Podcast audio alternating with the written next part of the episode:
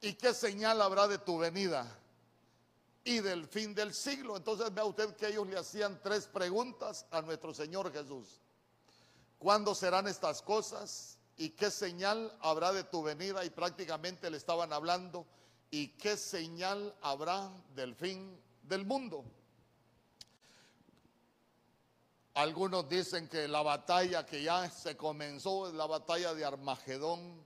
Otros dicen que es la batalla de Gog contra Magog. Pero, pero yo le digo, hay que conocer y le repito, no es que yo tenga toda la verdad, pero, pero pero vamos, que, hay que hay que ver lo que la Biblia dice y hay que entender lo que la Biblia dice. ¿Por qué?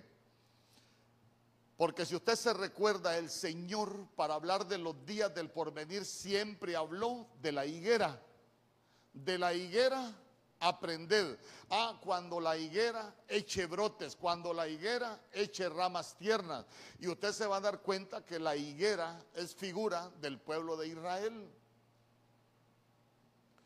Entonces, cuando nosotros hablamos del plan de Dios, se va a dar cuenta que todo tiene que ver con el pueblo de Israel y todo tiene que ver con la iglesia porque nosotros somos el Israel de Dios. Todas las profecías van a ir van a ir orientadas al Israel nacional y también al Israel espiritual. ¿Por qué? Porque le, le voy a poner un ejemplo. Cuando la Biblia habla, por ejemplo, en Apocalipsis capítulo 11 de los dos testigos, dice que los dos testigos van a profetizar en una ciudad que espiritualmente se le denomina Sodoma. Y uno dice, bueno, pero si Sodoma ya fue destruida, pero escuche bien, dice, van a profetizar en una ciudad que espiritualmente se le denomina Sodoma.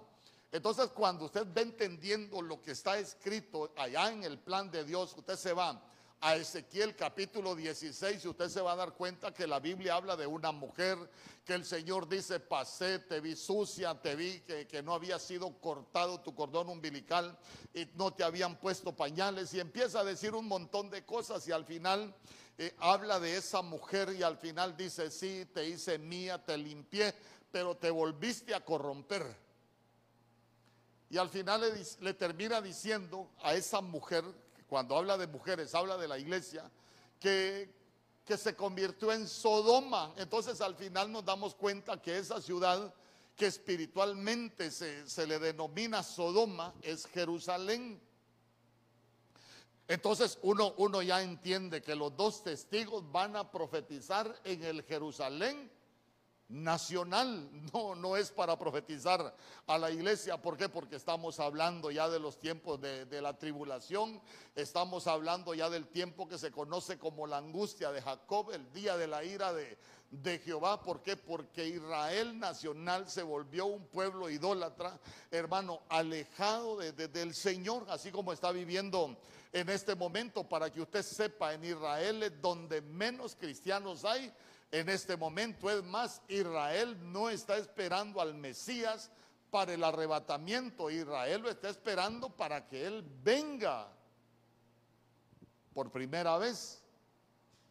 Entonces, fíjese que volviendo al tema, a nuestro Señor Jesús le, preguntaban cuándo serán estas cosas. ¿Por qué? Porque él estaba hablando del templo, que el templo iba a ser destruido y, él decía que ese templo en tres días él lo iba a levantar. Ellos pensaban que estaba hablando del templo físico, el tercer templo que él va, que, va a ser reconstruido, pero él dijo, no, yo estoy hablando del de este templo entonces, claro, tenía que ver con la resurrección, toda la fe nuestra tiene que ver con la resurrección, pero mire qué importante, porque ellos le preguntaron, ¿qué señal habrá de tu venida? Y cuando habla de esa palabra venida, habla de, una palabra que en el original griego se, escribe parusía.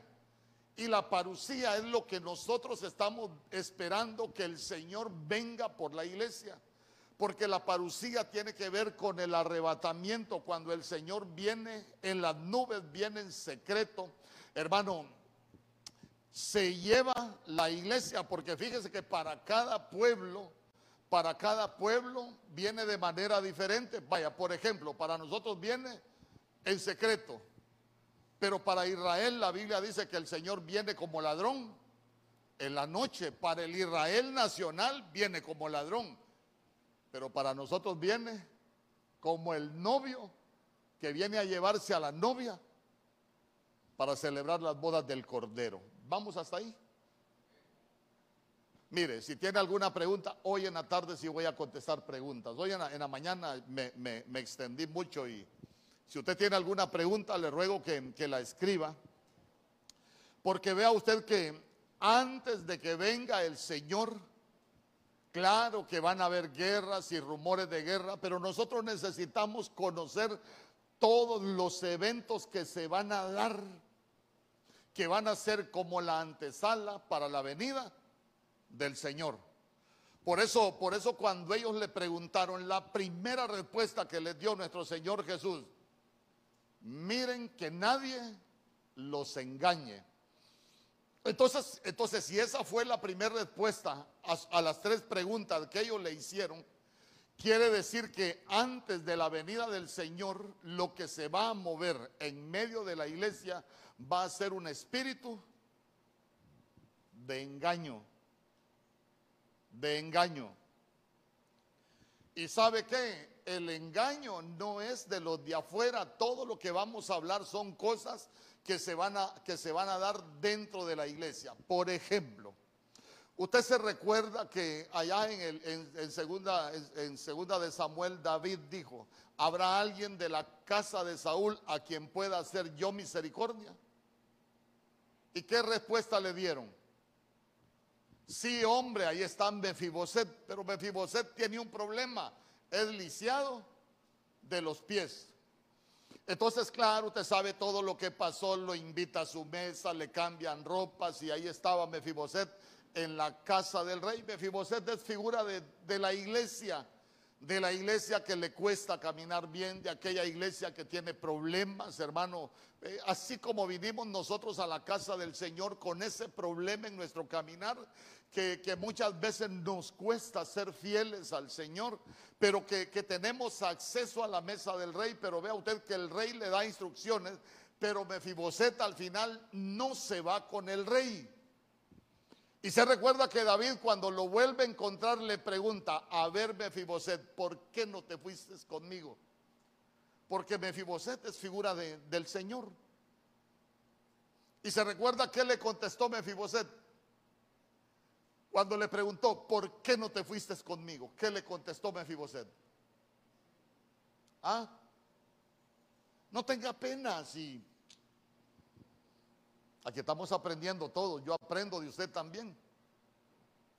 Lo que le respondió Mefiboset fue: Mi siervo me engañó.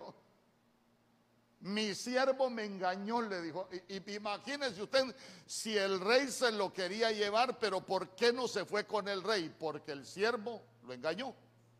Entonces, entonces mire usted que en el último tiempo se va a dar el engaño de los siervos muchos ministros vamos a, y que el Señor nos guarde, vamos a engañar al pueblo. ¿Sabe por qué? Porque da la impresión de que ahora es más importante las cosas de la tierra que las cosas del cielo. Estamos, estamos enseñando un evangelio diferente donde da la impresión de que interesan más las cosas de la tierra, hermano, que la preparación para irnos cuando el Señor venga. Entonces, entonces, miren, mirad bien que nadie los engañe, porque antes de la venida del Señor, mire, lo primero que se va a dar es el engaño de los siervos. Mateo capítulo 24, verso 5 dice, porque vendrán muchos en mi nombre diciendo, yo soy el Cristo ¿Y a quiénes van a engañar? A muchos. Cuando habla de yo soy el Cristo, escuche bien, usted tiene que aprender a diferenciar conmigo que Jesús es Salvador, pero Cristo es ungido. Entonces cuando, cuando dice la escritura, porque vendrán muchos en mi nombre diciendo, yo soy el Cristo, yo soy el ungido, yo soy el habilitado, pero vea usted que esos, esos ungidos, esos habilitados, a muchos van, van a engañar. ¿Por qué? Porque antes de la venida del Señor van a haber moveres de falsos maestros, van a haber muchos moveres de falsos profetas, que ahí más adelante lo menciona y dice que van a engañar a muchos. Y mire qué tremendo, no dice que van a engañar a pocos, sino que van a engañar a muchos. Falsos ungidos ¿Cuánta cosa no se enseña hoy fuera de la escritura? Usted ha escuchado que hay gente en las redes que dice que ya no es necesario congregarse. ¿Y para qué congregarse si ya no es necesario? Y empiezan a, decir tantas cosas. Fíjese que ahora, ahora hay algunos que dicen que ya no es ni necesario aceptar a nuestro Señor Jesús. Hermano, que la confesión de fe únicamente usted cree y la gente ya es salva. Yo no sé si usted ha visto que ahora están de moda unos conciertos que hacen con música del mundo. Yo no sé si usted lo ha visto. Hacen unos conciertos con música del mundo. Yo vi un concierto en España, alrededor de 5 mil gentes en un estadio. Hermano, estaba cantando alguien del mundo. De pronto se paró el predicador y dijo: A ver, ¿cuántos quieren aceptar a Jesús como su Señor y Salvador? Pero le estoy hablando de, de 5 mil borrachos que habían ahí, porque era un concierto de rock.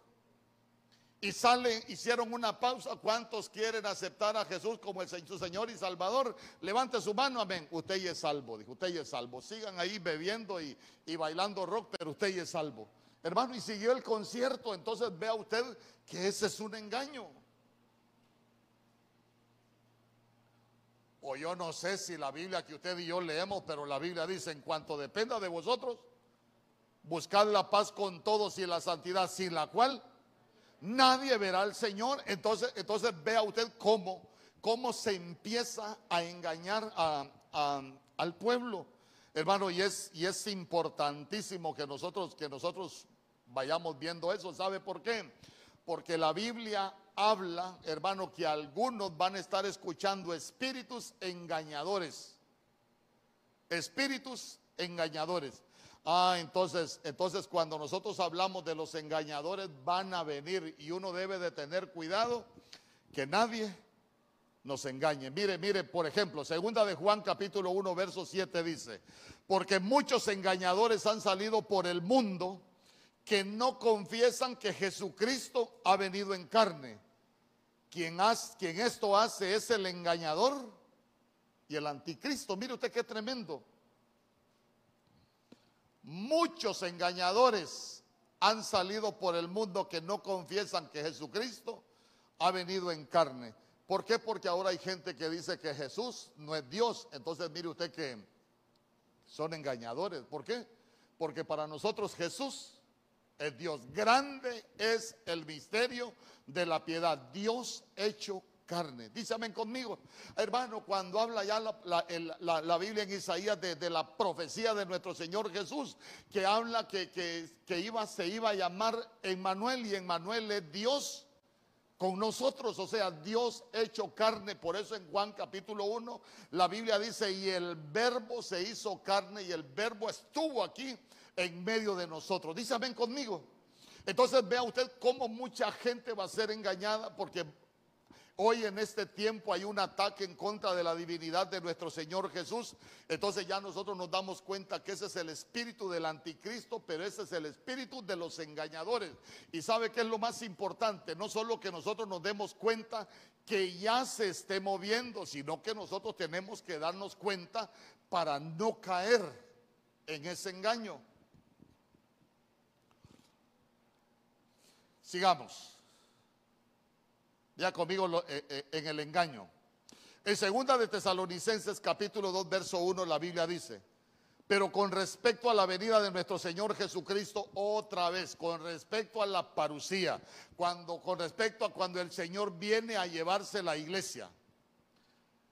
Pero con respecto a la venida de nuestro Señor Jesucristo y nuestra reunión con Él, os rogamos, hermanos, verso 2, que no os dejéis mover fácilmente de vuestro modo de pensar, ni os conturbéis, ni por espíritu, ni por palabra, ni por carta, como si fuera nuestra, en el sentido de que el día del Señor está cerca. Diga conmigo, el día del Señor está cerca. Verso 3.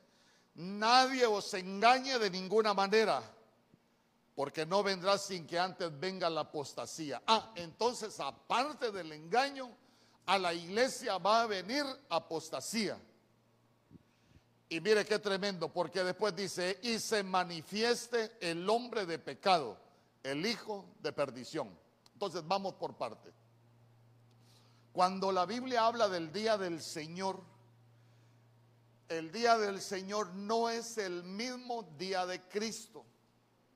¿Por qué? Porque la Biblia dice que el día del Señor es grande y terrible nosotros como iglesia no nos estamos preparando para el día del Señor. El día del Señor dice que es el día de la ira. El día del Señor es el día de la angustia de Jacob, pero es cuando el Señor viene a tratar al pueblo de Israel. Pero cuando el Señor venga a tratar al pueblo de Israel nacional, la iglesia, nosotros esperamos ya no estar en la tierra. ¿Por qué? Porque nosotros estamos esperando el día de Cristo. Entonces, ¿a dónde lo quiero llevar? Que antes de que nuestro Señor Jesús venga por la iglesia, hay algo que se va a dar y es la apostasía. ¿Cómo surge la apostasía?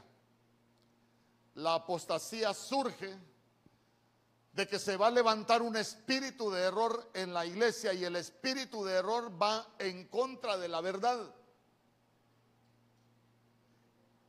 Y al ir en contra de la verdad, el espíritu de error lo que va a provocar son herejías. Y cuando se sigan enseñando las, las herejías, se va a terminar en apostasía. ¿Por qué? Vaya, por ejemplo, espíritu de error. Yo escuché una mujer profeta y y empieza a hablar ella, empieza a predicar muy bonito. ¿Para qué le digo que no? Muy bonito el tema que, que estaba predicando.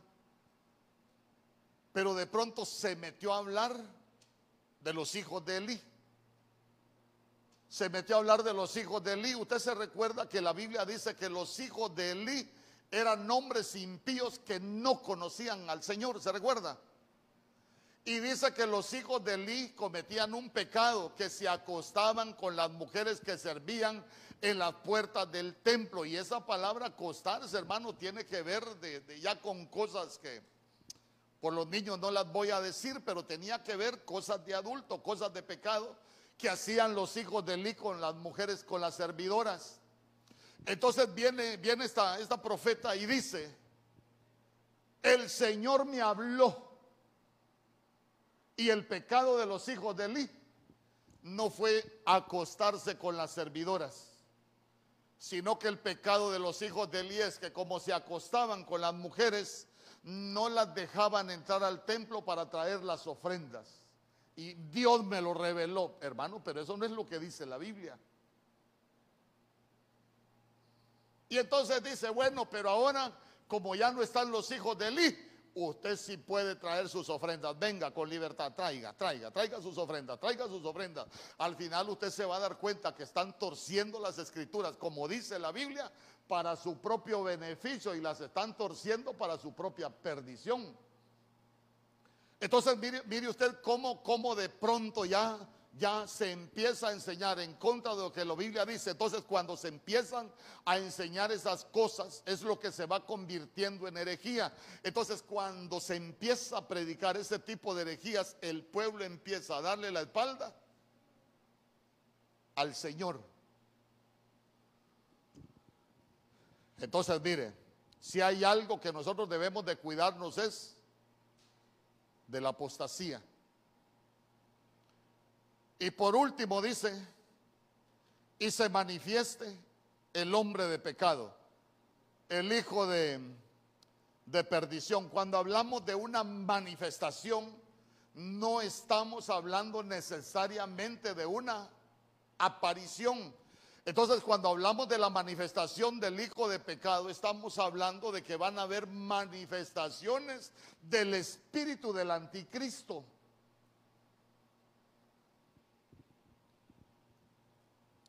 Por ejemplo, donde nosotros nos damos cuenta de que hay una manifestación del espíritu del anticristo en este tiempo. Que nuestro Señor Jesús vino en relación al pecado para librarnos a nosotros. Pero el espíritu del anticristo es legalizar todo lo que de acuerdo a la escritura es pecado. ¿Me explico? Por ejemplo, el aborto en la Biblia es derramar sangre inocente y el derramar sangre inocente, cuando usted revisa allá el libro de Deuteronomio, revisa eh, primera de segunda de Samuel capítulo 3, allá se va a dar cuenta que el derramar sangre inocente desata una potestad espiritual, hermano, que ataca, que se llama el vengador de la sangre, pero para ellos el aborto es normal. Entonces, entonces, entonces, mire qué tremendo. Ahí nosotros vamos entendiendo lo que está pasando. ¿Por qué? Porque antes de que el Señor hiciera algo grande con su pueblo, siempre hubo un ataque en contra de los pequeños. Por ejemplo, vamos a las figuras. Entonces, entonces si se está legalizando el pecado, si hay una, si hay una manifestación del hombre del pecado, quiere decir que algo grande está por suceder con el pueblo de Dios. Vámonos, Antiguo Testamento. El pueblo de Dios estaba en Egipto, el Señor los iba a sacar de Egipto para llevarlos a Canaán. Canaán es la promesa. nosotros estamos en el mundo, vivimos en el mundo, aunque no pertenecemos al mundo, como dice la Biblia, pero el Señor nos ha sacado del mundo para llevarnos a la promesa, a nuestro Canaán, que es la vida eterna. Amén. Pero antes, pero antes usted se va a dar cuenta que cuando iba a sacarlos de Egipto, Hubo un ataque en contra de los pequeños. ¿A quién mandó a matar Faraón? A los niños. Ahora vámonos al Nuevo Testamento cuando Herodes se da cuenta, a ver a quién andan buscando al rey. Ah, es que hemos visto su estrella en el oriente y hemos venido a adorarle al rey porque sabemos que ya nació.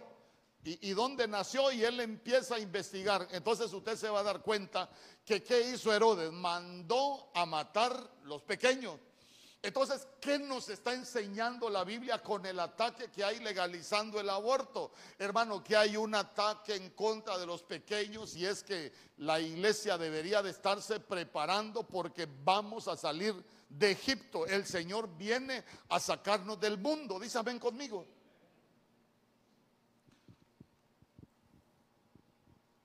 Entonces, Vea usted que en primer lugar, ese es, bueno, entre las cosas de, lo que podemos hablar nosotros de, de, engaño. Pero también le preguntaron por las señales, diga conmigo señales. Entonces es importante que nosotros también conozcamos acerca de, de algunas señales que se van a dar. Présteme atención, esto ya lo enseñé pero sé que muchos no vinieron en la mañana.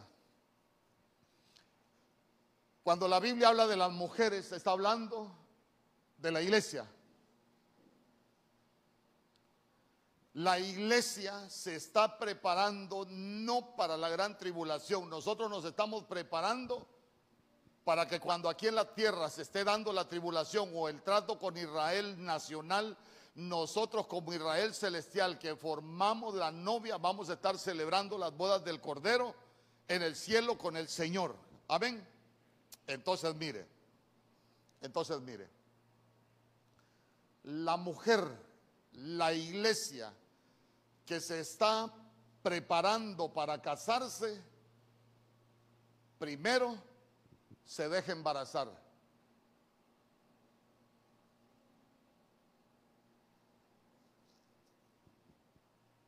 Ajá. Se lo repito. Me voy a bajar. No estoy hablando cosas naturales. Estoy hablando cosas espirituales. Estoy hablando de señales espirituales. La iglesia, y de ninguna manera estoy diciéndole a la jovencita yo, ah, si usted quiere casarse y quiere atrapar un hombre, primero se deje embarazar. Dios reprenda al diablo. Honroso es el matrimonio. Nuestras hijas son mujeres de honra, son, son jovencitas de honra y van a salir bien de nuestras casas. Lo que, lo que yo le quiero explicar es de la iglesia. La iglesia que se está preparando para casarse, primero se tiene que dejar embarazar. Mire, Mateo 1.18 es.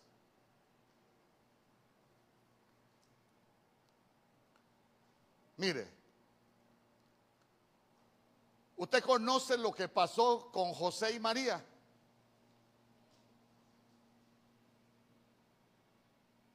María estaba comprometida para, para, casarse con José. Pero ella, José, es Yeshua. José es Jesús. Hablando de figuras. Entonces vea usted que ella primero, estando comprometida para casarse, fue embarazada por quién? Por el Espíritu Santo. Entonces la iglesia que se está preparando para casarse con el Señor se tiene que dejar embarazar por el Espíritu Santo. ¿Por qué? Porque cuando la iglesia que se está preparando para casarse con el Señor se deja embarazar por el Espíritu Santo, el fruto que vamos a tener son frutos del Espíritu Santo, no es fruto de la carne. ¿Me expliqué? Hablar del tiempo final es meternos a, temas de grandes, hermano. Que yo necesito que usted tenga sus oídos abiertos porque vamos a hablar figuras, vamos a hablar cosas bien tremendas, pero yo quiero que usted me entienda y si no me explico bien, por favor me pregunta.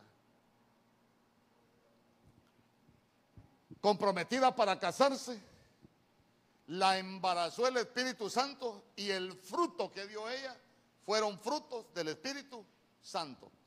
Ahora mire usted una interpretación de otra manera.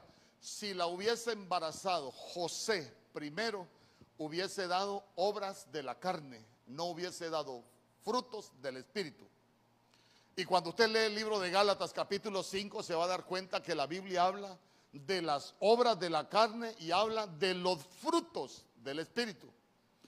Entonces la iglesia que se está preparando debe de dejarse embarazar para ya no seguir haciendo obras de la carne, sino dando frutos del Espíritu. ¿Me explico? Hermano, porque el Señor viene por una iglesia que esté dando frutos pero frutos del Espíritu. Sigamos, mire otra señal. Primero, el engaño, antes de que el Señor venga por la iglesia, va a haber engaño, va a haber apostasía, va a haber una manifestación del, hombre de pecado. Y mire qué, qué interesante también. ¿Por qué? Porque la mujer que se va a casar, la iglesia que se va a casar primero, se embaraza. En Amós capítulo 9, verso 11, la Biblia dice, en aquel día yo levantaré el tabernáculo caído de David y cerraré sus portillos y levantaré sus ruinas y lo edificaré como en el tiempo pasado. Si hay algo que se va a dar en este tiempo también es la reedificación del tabernáculo caído de David. Pero mire usted, David no edificó ningún tabernáculo.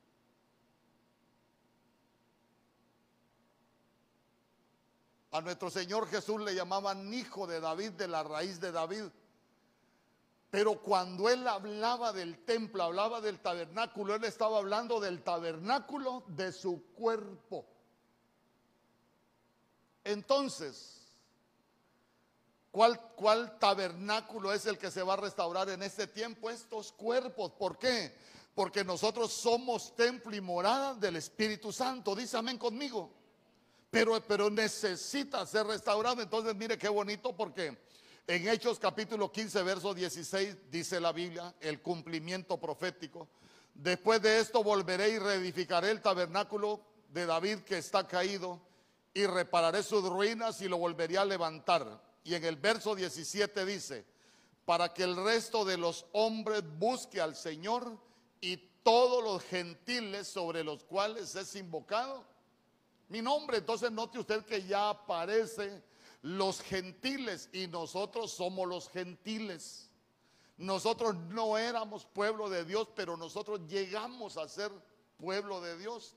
No éramos hijos, pero llegamos a ser hijos. ¿Por qué? Porque a nosotros nos dieron un espíritu de adopción. Entonces, si hay algo que, que, va a ser una señal, también es que va a venir una restauración a estos tabernáculos. Cuando hablamos de restauración es que va a haber un avivamiento, ¿sabe qué? Donde nosotros vamos a buscar ser restaurados, donde nosotros podemos tener portillos, pero vamos a buscar que esos portillos sean, sean reedificados. ¿Sabe qué? Que nosotros podemos llegar en ruinas a la casa del Señor, pero vamos a buscar una buena edificación. Dísame conmigo. ¿Por qué? Porque tiene que haber, tiene que haber un avivamiento. Y por último, señales. La iglesia que se va a casar debe de dar a luz a dos hijos. Solo se lo voy a mencionar. En Génesis capítulo 41, verso 50, usted se recuerda que la Biblia empieza a hablar de los hijos que tuvo José en Egipto. Y, se lo, y que los tuvo, esos hijos los tuvo una mujer egipcia y dice que el primer hijo que tuvo le puso por nombre Manasés antes de que viniese el primer año de hambre. Cuando hablamos, ¿cuántos, cuántos años iban a venir de hambre? Siete. ¿Cuántos años son de tribulación y gran tribulación? Siete. Entonces, entonces lo que nosotros vemos con los siete años que, de hambre que hubieron allá eh, en, cuando, en Génesis, nos está hablando del tiempo de tribulación donde viene a, ser probada la, tierra, donde va a ser probado el pueblo de, del Señor. Pero vea usted que antes de que viniese el tiempo de la tribulación, la mujer de José, a ver, ¿quién es José? Es Yeshua. Y Yeshua es Jesús. Entonces la mujer de Yeshua le tuvo dos hijos, que es la iglesia. El primero Manasés y el segundo, Efraín. Entonces Manasés lo que significa es olvido, diga conmigo olvido. Por eso Pablo dijo que nosotros vamos a olvidar lo que queda atrás y vamos a seguir hacia dónde? Hacia la meta que nosotros tenemos, porque la iglesia, la iglesia, uno de los problemas que puede tener es ir viendo para atrás.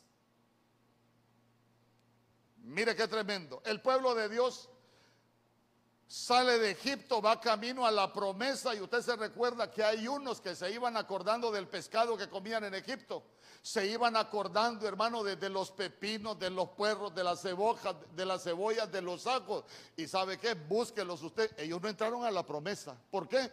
Porque iban viendo para atrás. Por eso es que en Lucas capítulo 17, verso 32, nuestro Señor Jesús dice, ¿saben qué? Acuérdense de la mujer de Lot. Acuérdense de la mujer de Lot. Ahí está, mire. ¿Qué pasó con la mujer de Lot? Sodoma iba a ser destruida.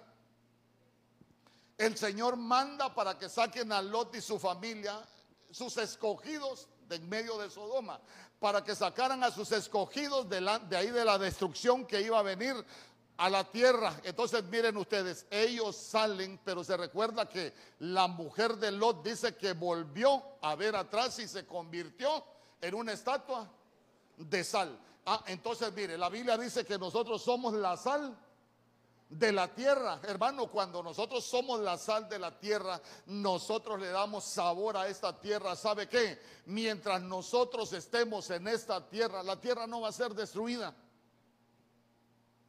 Pero el día que nosotros seamos quitados y cualquier, bueno, al final usted se va a dar cuenta que la Biblia habla de tierra nueva, cielos nuevos, hermano, va a ser destruida. Ya no está la sal. ¿Cuál es el punto? ¿A dónde lo quiero llevar? Hermano, que cuando la sal pierde su sabor, la Biblia dice que solo sirve para ser pisoteada.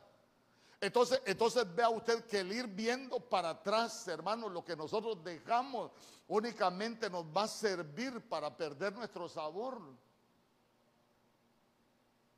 Por eso para nosotros es, hay que olvidar lo que queda atrás. Amén. Acuérdese de la mujer de Lot. No podemos ir viendo para atrás. Y el otro hijo es Efraín. Y Efraín es fructífero. Se recuerda que en Juan 15, 5 la Biblia, nuestro Señor Jesús dice, yo soy la vid y vosotros los pámpanos. El que permanece en mí, ese lleva mucho fruto porque separado de mí nada podéis hacer. Ah, entonces nosotros olvidamos, hermano, todo lo que, lo que queda atrás, olvidamos las cosas del mundo, empezamos a, a caminar de manera diferente, vamos camino a la promesa eh, vamos por un camino de paz, vamos por un camino de santidad, hermano, por ese camino que y que la Biblia dice que aunque seamos torpes y andamos por ese camino de santidad, no vamos a tropezar, no nos vamos a, a perder. Pero, pero mire qué interesante, ¿por qué? Porque ahora habla de Efraín y Efraín son frutos. No solo hay que olvidar lo que nosotros éramos en el mundo, sino que necesitamos fructificar. ¿Por qué? Porque el Señor viene a buscar frutos. Amén. Entonces, mire, señales antes de su venida.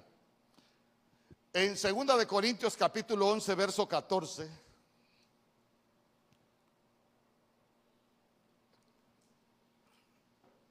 Esas señales son moveres espirituales que se van a dar antes de que el Señor venga por la iglesia. Lo único que nosotros debemos de tener cuidado de no caer en esos moveres espirituales porque no nos vamos a ir con el Señor. Mire lo que dice. Y no es maravilla porque el mismo Satanás se disfraza como ángel de luz. Día conmigo, Satanás se disfraza como ángel de luz. Ah, entonces nosotros necesitamos hablar de los disfrazados.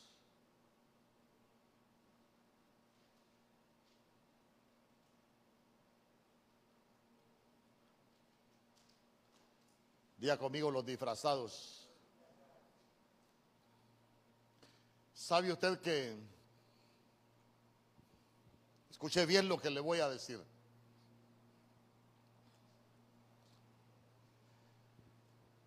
¿Sabe usted que el diablo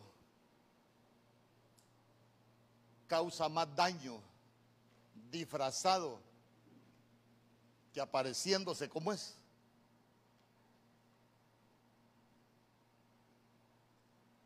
Hoy se le he dicho cosas difíciles, ¿verdad?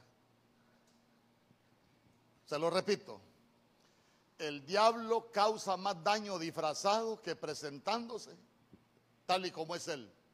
Ah, por ejemplo, cuando usted ve Lucas capítulo 4, dice que nuestro Señor Jesús, después de que fue llevado por el Espíritu al desierto para ser tentado por el diablo. Ah, pero él sabía que quien, es, quien se le presentó para tentarlo era el diablo.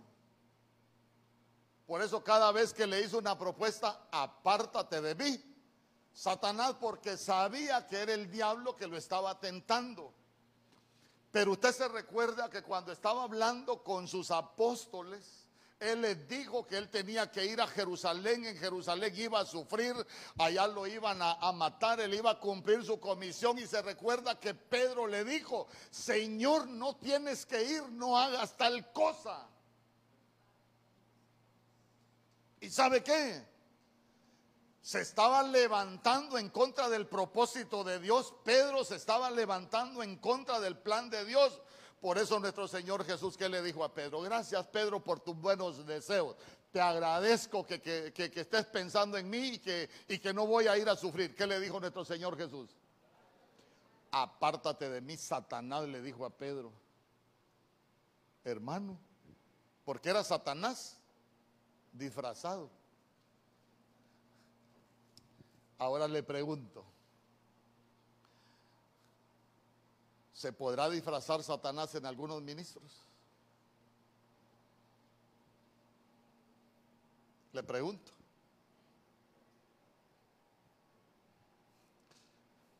Por ejemplo, yo, yo, yo conozco y yo ministré a alguien que una vez me dijo, pastor, qui- quiero un consejo. Eh, fíjese que tengo un problema en mi familia. Fui donde mi pastor y la pastora me dijo que ella me iba a llevar eh, donde una bruja que me iba a dar una medicina para mi marido. Satanás disfrazado. Porque la hechicería es pecado de muerte y es de las tinieblas, no viene de parte de Dios. Pero como se lo dijo la pastora, la gente cree que es bueno.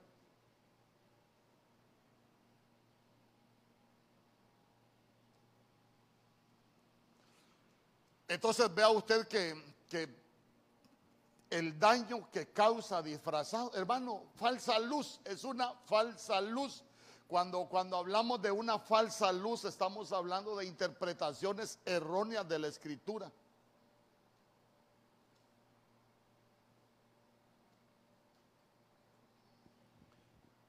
Por ejemplo, por ejemplo, yo he conocido gente que andan muy mal espiritualmente, pero andan haciendo cosas en las iglesias y cree que están bien. Y como supuestamente lo hacen para el Señor, creen que están bien.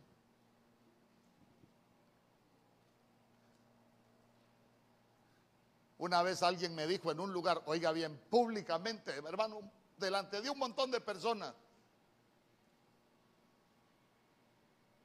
Digo yo que es hermano, pero tal vez es primo. Había un montón de gente y me dijo, usted va para el infierno. Hasta me puso el dedo así, usted va para el infierno, me dijo. Y yo le dije, a ver, acláreme por qué voy para el infierno. Porque usted no deja que uno llegue a ministrar a su iglesia, me dijo.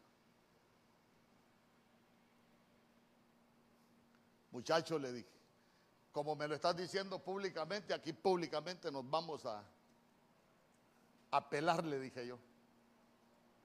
¿Qué hago yo prestándole el púlpito a un adúltero? Si vos podés enseñar lo que sabes, pero uno al pueblo le transmite lo que uno es. ¿Me explico? El ministro puede enseñar lo que sabe, pero espiritualmente uno al pueblo le ministra lo que uno es. Por ejemplo, el Señor le dijo a Moisés, ponle las manos a Josué y trasládale de tu dignidad, le dijo. Moisés pudo enseñar lo que él quería, pero él iba a ministrar en Josué lo que él era. Amén. Entonces, entonces, entonces, como me lo dijo públicamente, yo públicamente le di en la nuca también. Y le dije yo, ¿qué hago yo prestándole el púlpito a alguien como ustedes? Que no se guardan y creen que enseñar, creen que cantar es de cualquier manera. Estás equivocado, le dije. Porque no has leído la Biblia, que la Biblia dice. Y le empecé a decir todo lo que la Biblia dice. Pero al final usted se va a dar cuenta que, falsa luz. ¿Y sabe qué es lo más tremendo? Que la Biblia dice que como muchos no creen a la verdad, van a creer a la mentira. Por eso es que uno debe de tener cuidado, que todo debe de hacer, de- debe de ser de acuerdo a como dice la escritura. Dice, amén conmigo, hermano, porque si hay daño terrible que se puede causar es Satanás disfrazado como ángel de luz. Hay una falsa luz. Nosotros necesitamos que nos alumbre la luz verdadera y ser portadores de la luz verdadera. Dice amén conmigo. Entonces, mire usted, Pedro andaba disfrazado. Y sabe que Pedro sobre esta roca, yo te digo, tú eres Pedro y sobre esta roca voy a edificar mi iglesia, pero hay un momento que andaba una falsa luz. Usted se recuerda, por ejemplo, por ejemplo, el rey Saúl. ¿Qué hizo el rey Saúl cuando fue a visitar la hechicera? Andaba disfrazado. ¿Sabe usted que mucho cristiano puede andar disfrazado de cristiano, hermano, pero anda mal?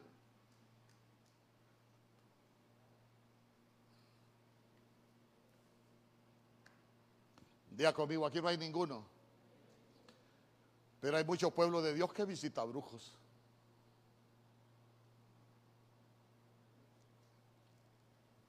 Hay mucho pueblo de Dios que visita brujos.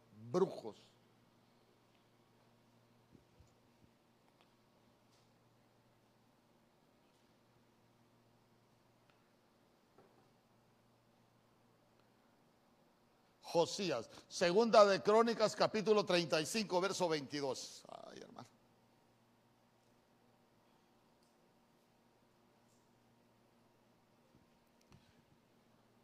Entonces vea usted que una falsa luz, pretender estar en la iglesia y, y buscando hechiceros como Saúl. Le voy a contar algo. Fíjese que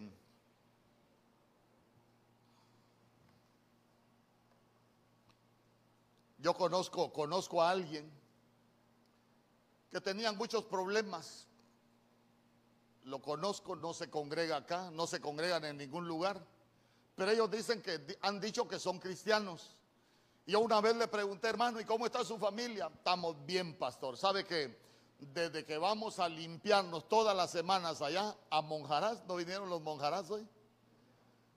Estamos mejor, pastor, a limpiarse donde una bruja, hermano. Le voy a, no le voy a contar la vida, le voy a contar el fin. La mamá, están tan bien hoy que la mamá está viviendo con una mujer. Su hija está viviendo con otra mujer. En la misma casa. ¿Sabe por qué? Porque al final la falsa luz trae corrupción. Y donde hay hechicería, hay perversión sexual. Y donde hay hechicería, sobreabunda el pecado. ¿Y sabe qué es lo que más me ha impactado a mí? Que cuando usted lee la historia de Saúl, el mismo día que se murió Saúl, se murieron sus hijos. En el mismo pecado que está ella, están sus hijos. Que Dios nos guarde. No vaya a decir usted, ¿a dónde hacen limpias, pastor? Segunda de Crónicas, capítulo 35, verso 22. Mire lo que dice la Biblia, amado Josías, verso 22, el verso 22 quiero. Mas Josías no se retiró, sino que se disfrazó, diga conmigo, se disfrazó, para darle batalla y no atendió las palabras de Necao que eran de boca de Dios y vino a darle batalla en el campo de Megiddo. Ese es Armagedón, mire, Megiddo, Megidón Armegidón en el, en el hebreo. Entonces, entonces vea usted, vea usted. Cuando nosotros hablamos de Josías, estamos hablando un, de un hombre reformador, estamos hablando de un hombre edificador, estamos hablando de un hombre restaurador. Habían cosas, hermano, funciones sacerdotales que se habían perdido y este hombre fue hizo cosas maravillosas Oiga bien, hizo cosas maravillosas delante del Señor.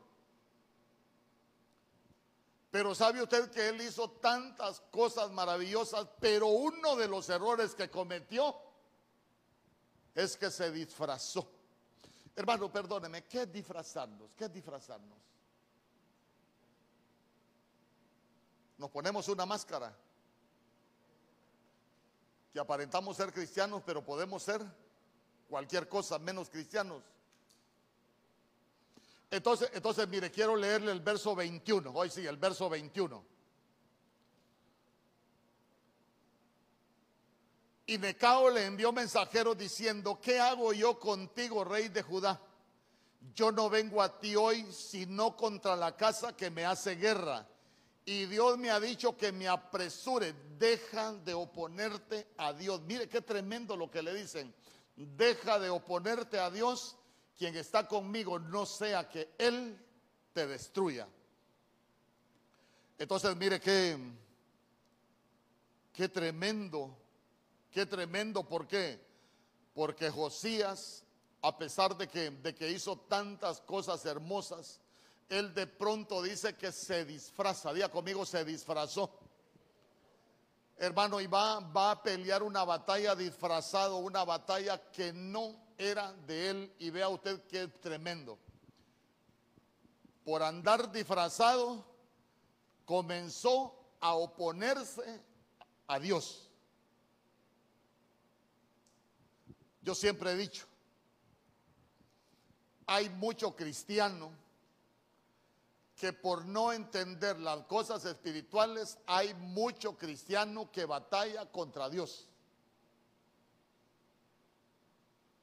Es más, hay muchas veces que uno hasta orando puede estar batallando contra Dios. Por ejemplo, por ejemplo,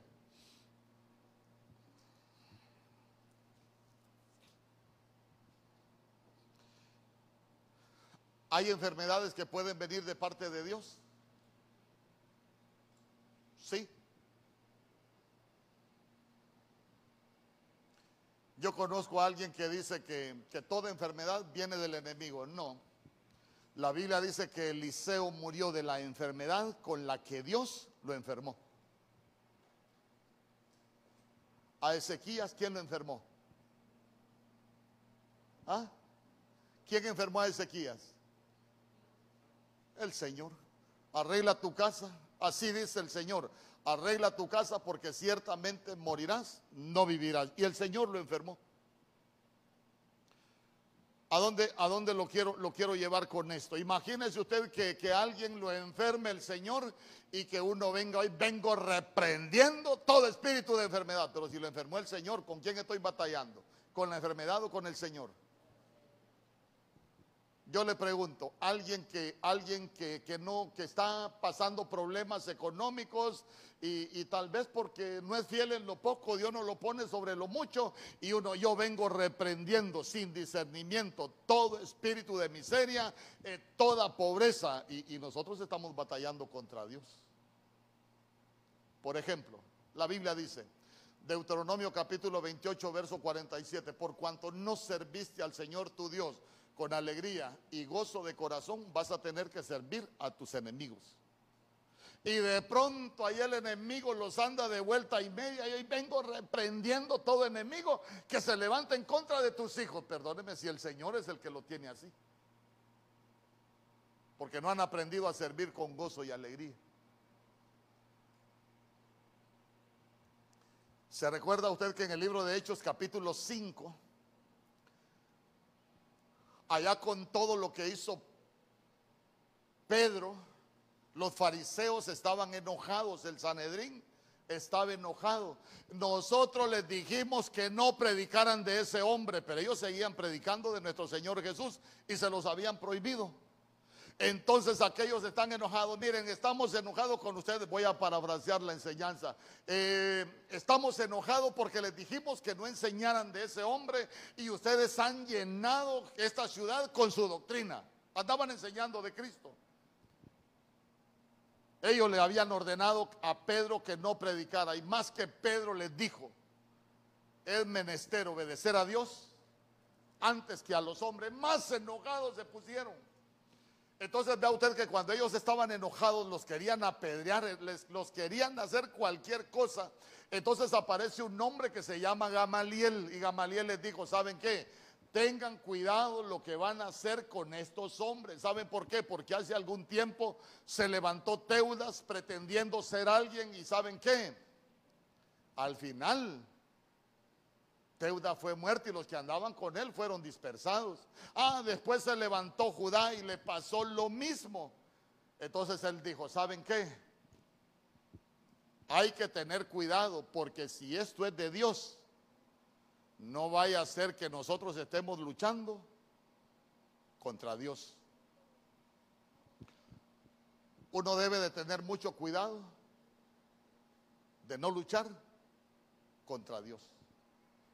Por ejemplo, usted se recuerda de Joel capítulo 2, verso 25, el Señor dice, porque yo he de restituir todo lo que se comió, la oruga, el pulgón, el revoltón y la langosta. Y el Señor dice, mi gran ejército que yo envié contra vosotros. Ah, entonces el Señor tiene un ejército de devoradores.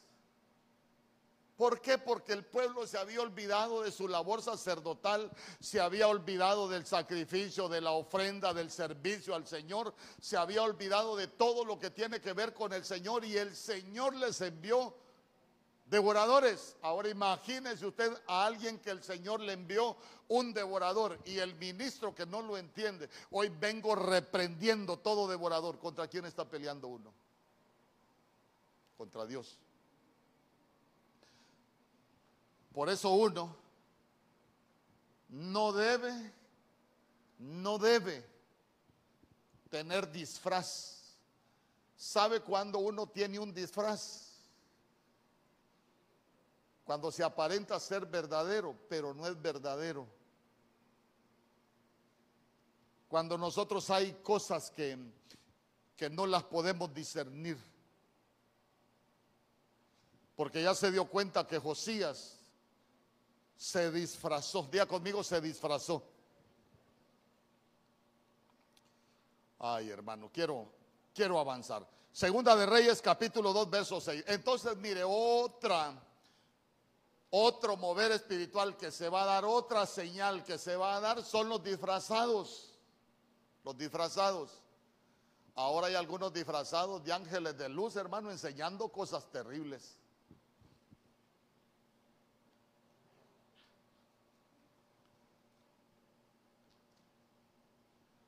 Segunda de Reyes, capítulo 2, verso 6. Mire lo que dice la Biblia.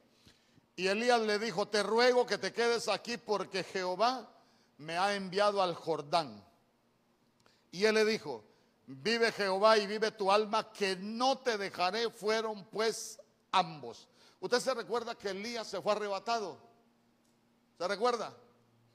Y la Biblia dice, antes de que Elías se fuese arrebatado en un torbellino, él tuvo que pasar por el Jordán. Día conmigo, hay que pasar por el Jordán. Otra de las señales que, que tienen que darse en este tiempo es que nosotros necesitamos atravesar el Jordán. No hay promesa sin Jordán. ¿Por qué le digo que no hay promesa sin Jordán? Vamos, la Biblia dice, el pueblo de Dios sale de Egipto, cruzan el Mar Rojo, llegan al desierto, pero antes de llegar a Canaán estaba el Jordán. Usted se recuerda que después del Jordán está Gilgal, después de Gilgal está Jericó, después de Jericó está Jai y después de Jai está Canaán. No hay Canaán sin Jordán. Ahora bien, ¿qué significa Jordán? Descender. Y Jordán también significa humillación. Humillación.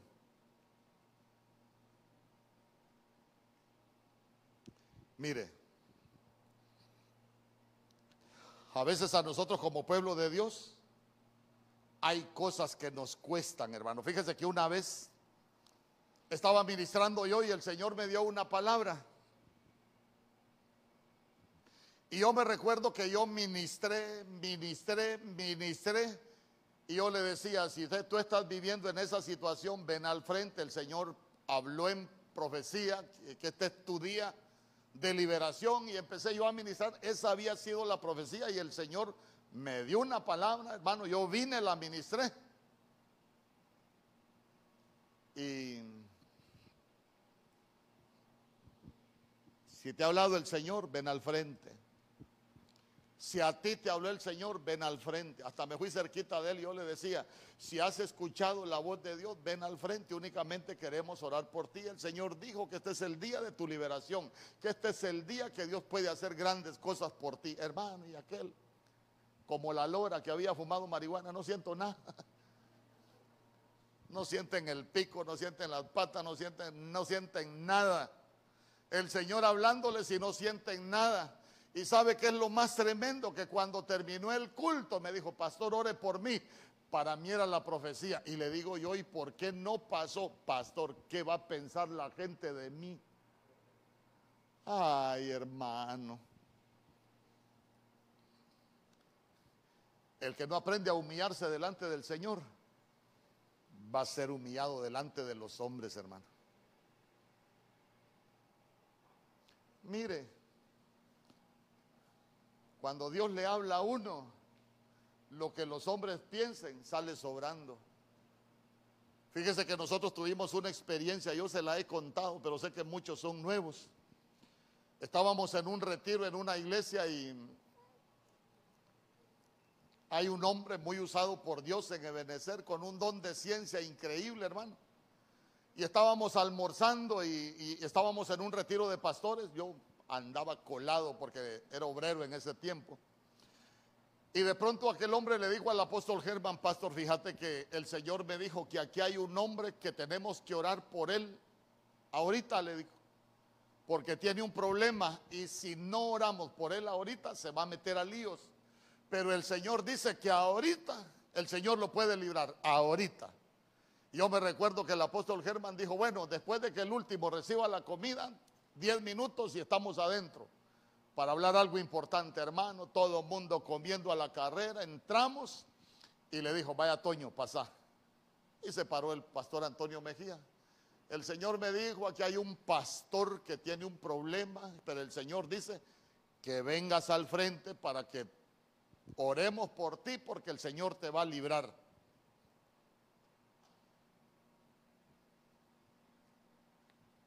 La maldición de Elí viene sobre tu casa. ¿Usted ha leído la maldición de Elí, hermano? Dios santo, yo me como las uñas y tengo un clavo y me dicen que la maldición de Elí viene sobre mi casa. Y, y sabe que es lo más tremendo. Terminamos y el apóstol Germán dijo, bueno, yo como Pilato, Señor, no soy culpable de tu palabra. La ministramos, pero hasta ahí. Bueno, cuando terminó el retiro, llega el pastor y le dijo, yo soy, le dijo, el que estoy metido en un problema. Ore por mí. Le dijo, qué lástima. Siendo pastor, no conociste el tiempo de tu visitación. Ahora solo le voy a pedir al Señor que tenga misericordia de vos, Padre. Ten misericordia de tu Hijo. Amén y amén. Como a los, a los, meses estábamos los que nos juntábamos a estudiar con el pastor ahí en San Pedro y dijo, muchachos, quiero que hagamos una colecta. Eh, vamos a comprar una computadora. Quiero su mejor, su mejor aportación para comprar una buena computadora. Y sabe que después nos dijo, esta computadora la voy a mandar al presidio, a aquel pastor que el Señor le dio una oportunidad, pero por lo que iban a pensar los demás que estaban ahí, no pasó al frente que oráramos por él. Estaba preso. Hermano, y su vida destruida. Estaba en la cárcel, estaba en el presidio. E, entonces, mire, mire qué, qué tremendo. Porque, porque el Jordán es humillación hermano, pero el que se humilla, Dios lo exalta. Sabe que, sabe que muchas veces nosotros lo que tenemos es orgullo. Sabe usted que muchas veces nosotros tenemos mucha soberbia. A veces tenemos mucha apariencia, hermano, y lo que el Señor quiere quitarnos muchas veces es la apariencia. ¿Y cómo lo van pisoteando a uno, hermano? Cómo lo van agarrando. Y sabe, y sabe qué es lo más tremendo cuando Dios tiene un propósito con uno. Siempre lo van a pisotear, siempre lo van a humillar. ¿Por qué? Porque nosotros necesitamos atravesar el Jordán. ¿Sabe que atravesar el Jordán es nosotros descendemos y se recuerda que Juan dijo es necesario que Él crezca, pero que yo mengue. Mientras más menguemos nosotros, mejor va a ser para cada uno. Despojarnos de, despojarnos de las apariencias. Hermano, el Jordán para eso sirve, descender.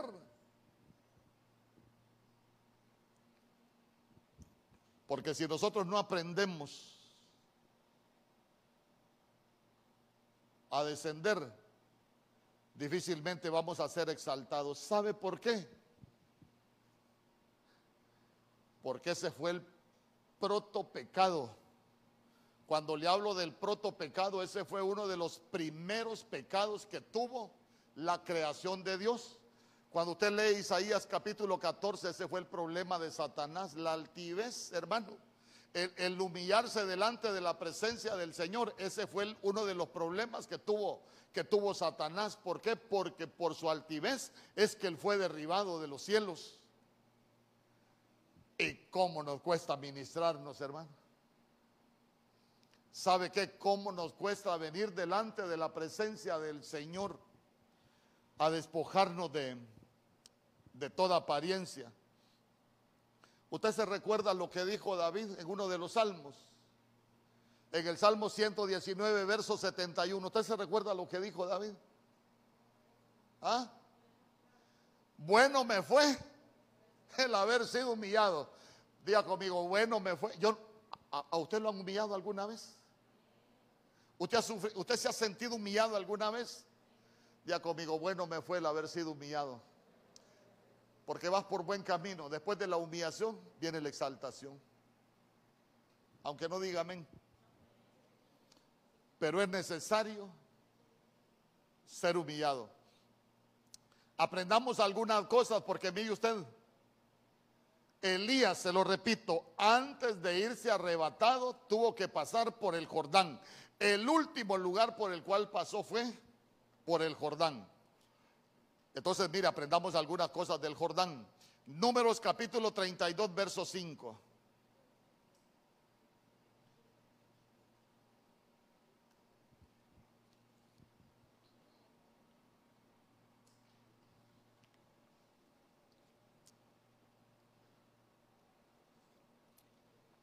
Mire lo que dice, por tanto dijeron, si hallamos gracia en tus ojos, dese esta tierra a tus siervos en heredad y no nos hagas pasar el Jordán. Día conmigo, no nos hagas pasar el Jordán. Números capítulo 32, verso 5. ¿Lo tenemos? Ahí está. No nos hagas pasar el Jordán. Entonces, entonces mire. Cuando, cuando usted lee Números capítulo 32 se va a dar cuenta que estamos hablando de la tribu de, Gad, estamos hablando de los hijos de Rubén y estamos hablando de la media tribu de, de Manasés. Cuando usted lee, la Biblia dice que ellos tenían mucho ganado, diga conmigo, tenían mucho ganado. Es más, la Biblia dice, tenían una muchedumbre inmensa de ganado. A ver, a ver.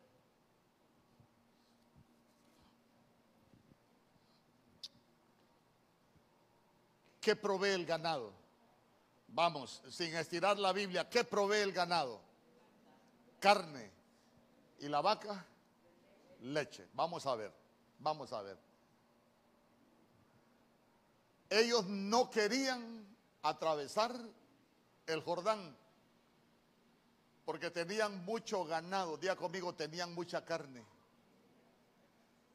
A veces uno no le gusta atravesar el Jordán porque lo que más tiene es carne, no es para nada espiritual.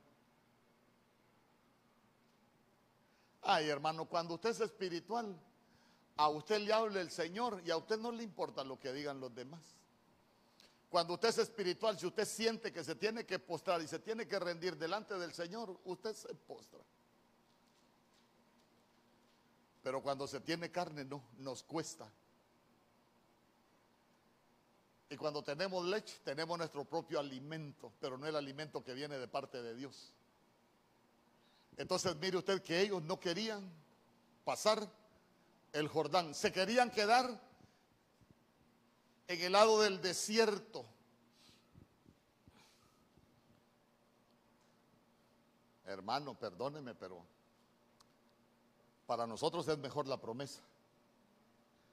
Segunda de Reyes capítulo 5, verso 1. Naamán, todo el mundo conoce a Naamán.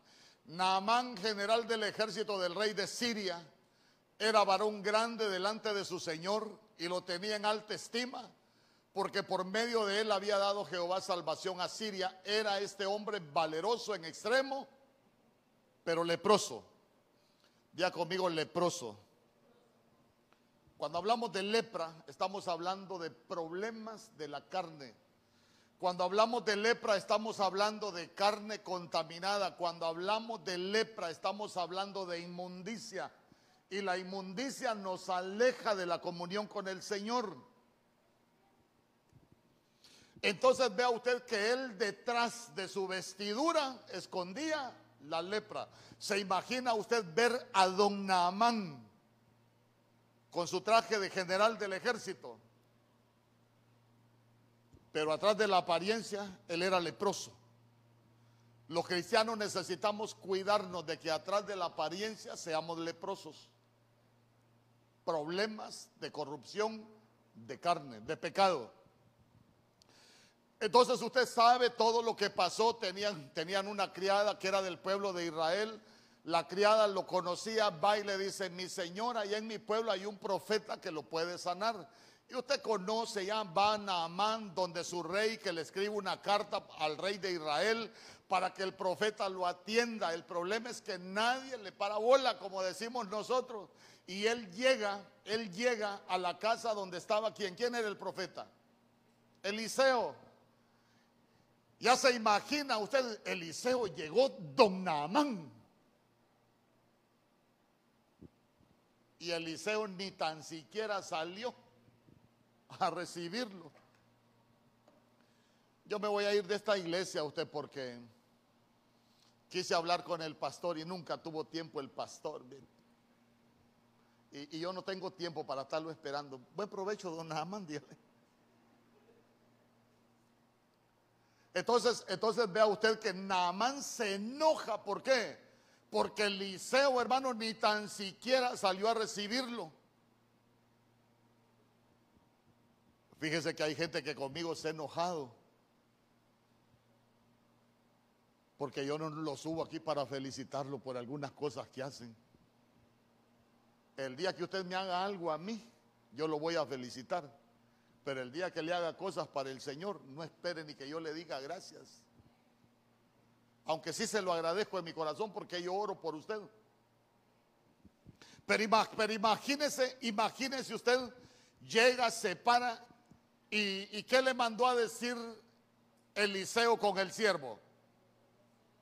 ¿A dónde lo mandó? Ve y sumérgete siete veces al Jordán.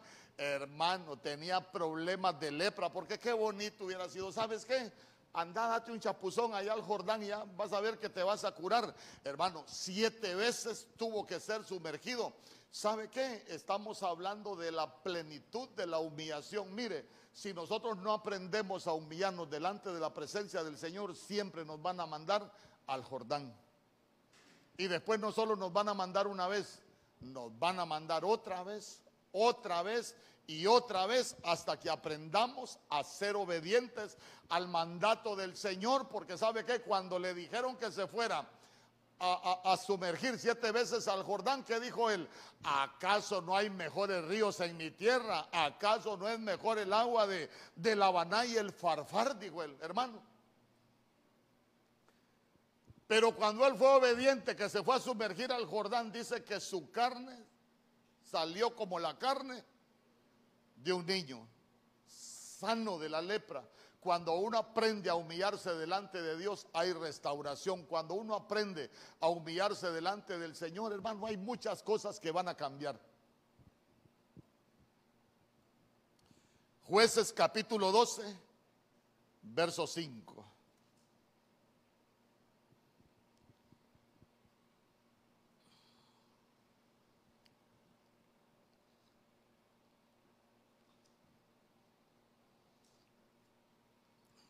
Mire, cuando uno aprende a humillarse delante de Dios, muchas cosas van a cambiar en nuestra vida. Jueces capítulo 12, verso 5. Y los galaditas tomaron los vados del Jordán a los de Efraín. Y aconteció que cuando decían los fugitivos de Efraín, quiero pasar, los de Galaad les preguntaban, ¿eres tú efrateo? Si él respondía, no. Verso 6. Entonces le decían, ahora pues di Shibolet.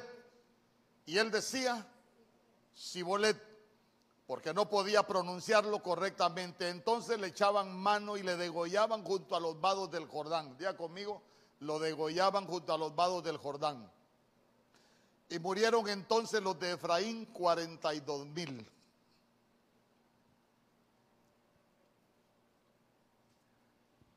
En los vados del Jordán, se lo repito, el último lugar por donde pasan los que se van arrebatados es por el Jordán. Y nosotros tenemos que pasar por el Jordán. Entonces, ¿qué había en los vados del Jordán? ¿Qué había en los vados del Jordán? Léalo ahí, léalo. ¿Qué había en los vados del Jordán? ¿Mm? Vamos, hombre. ¿Ah? En los vados del Jordán hay muerte. Diga conmigo, hay muerte. Ay, hermano. ¿A qué necesita morir usted? A veces uno necesita morir a su mal carácter, hermano. ¿Y cómo nos causa daño? ¿Sabe qué? A veces uno necesita morir. Que se nos muera la boca, porque cómo hacemos daño con la boca. ¿Cómo nos hacemos pedazos con lo que decimos? A veces necesitamos morir al pecado, pero ya se dio cuenta que en los vados del Jordán hay muerte. Diga conmigo, hay muerte. Por eso Pablo dijo, a mí que nadie me cause molestias. Él llevaba las marcas de Cristo porque él dijo, cada día muero yo. Nosotros tenemos que aprender a morir cada día. Pero en los vados del Jordán hay muerte. me veo tentado a decirle algunas cosas, pero no lo quiero, no lo quiero matar. Ah, Mateo capítulo 3, verso 13. Mateo capítulo 3, verso 13. Entonces Jesús vino de Galilea a Juan al Jordán.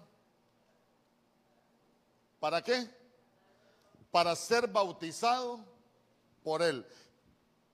¿Qué pasó cuando nuestro Señor Jesús descendió al Jordán? Jordán es humillación.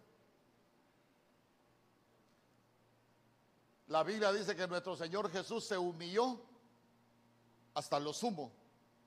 Pero ya se dio cuenta que cuando uno aprende a humillarse hasta lo sumo, los cielos se abren.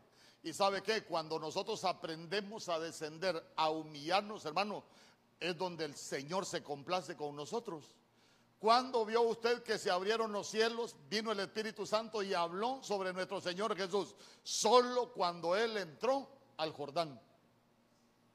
Solo cuando Él se humilló. Por eso le repito, cuando nosotros nos humillamos, Dios nos exalta. Cuando nosotros aprendemos a humillarnos, Dios tiene complacencia en nosotros.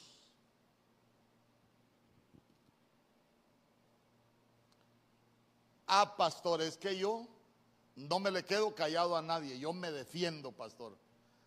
Mientras usted se defienda, no lo va a defender el Señor.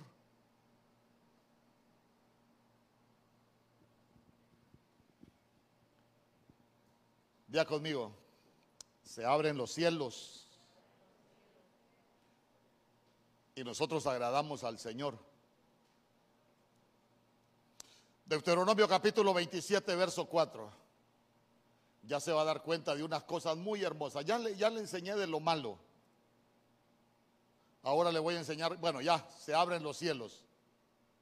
Deuteronomio capítulo 27, verso 4 dice, cuando pues hayas pasado el Jordán, levantarás estas piedras que yo mando hoy en el monte Ebal y las revolcarás con cal.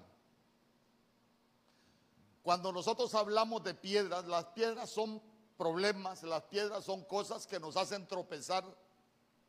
Pero ya se dio cuenta que hay cosas que nos hacen tropezar que cuando nosotros pasamos el Jordán es cuando las vamos a poder quitar.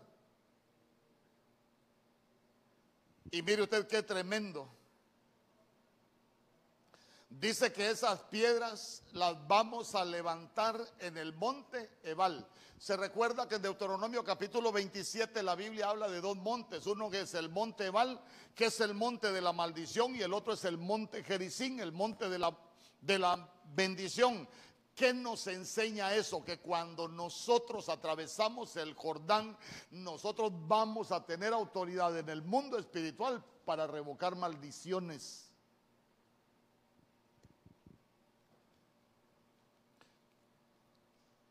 Diga amén por lo menos.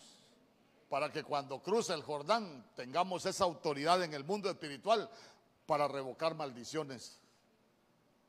Deuteronomio capítulo 27, verso 12. Cuando hayas pasado el Jordán otra vez, estos estarán sobre el monte Jericín para bendecir al pueblo. Simeón, Leví, Judá, Isaacar, José y Benjamín.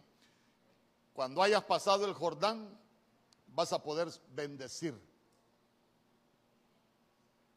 Amén. Cuando hayamos pasado el Jordán, nosotros vamos a tener autoridad en el mundo espiritual para bendecir. Hermano, nosotros tenemos que aprender Si nosotros pasamos el Jordán, si nosotros nos humillamos, vamos a, ser exaltados. Y esa exaltación la van a vivir nuestras familias, la van a vivir nuestros hijos. Pero qué triste que nosotros no aprendamos a atravesar el Jordán, que no nos humillemos, porque si nosotros no lo atravesamos, lo van a tener que atravesar nuestros hijos. ¿Cuántos quieren ser de bendición para su familia? Hay que atravesar el Jordán.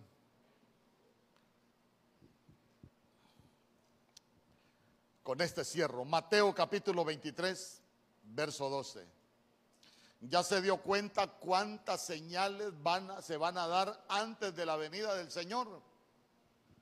Hermano, pero nosotros necesitamos haber atravesado el Jordán. Porque se enaltece será humillado y el que se humilla será enaltecido. Amén. Por eso David dijo, bueno me fue el haber sido humillado, porque de la humillación vino la exaltación. Hay una profeta gringuita que viene a, a Ebenecer San Pedro Sula, hace poco estuvo con nosotros en el retiro de Ceiba, y ella dice, no submission, no promotion. No hay humillación, no hay promoción en Dios. Vea usted, todos los que atravesaron el Jordán fueron exaltados por Dios. Amén. Ahora le quiero preguntar, ¿alguien tiene alguna pregunta?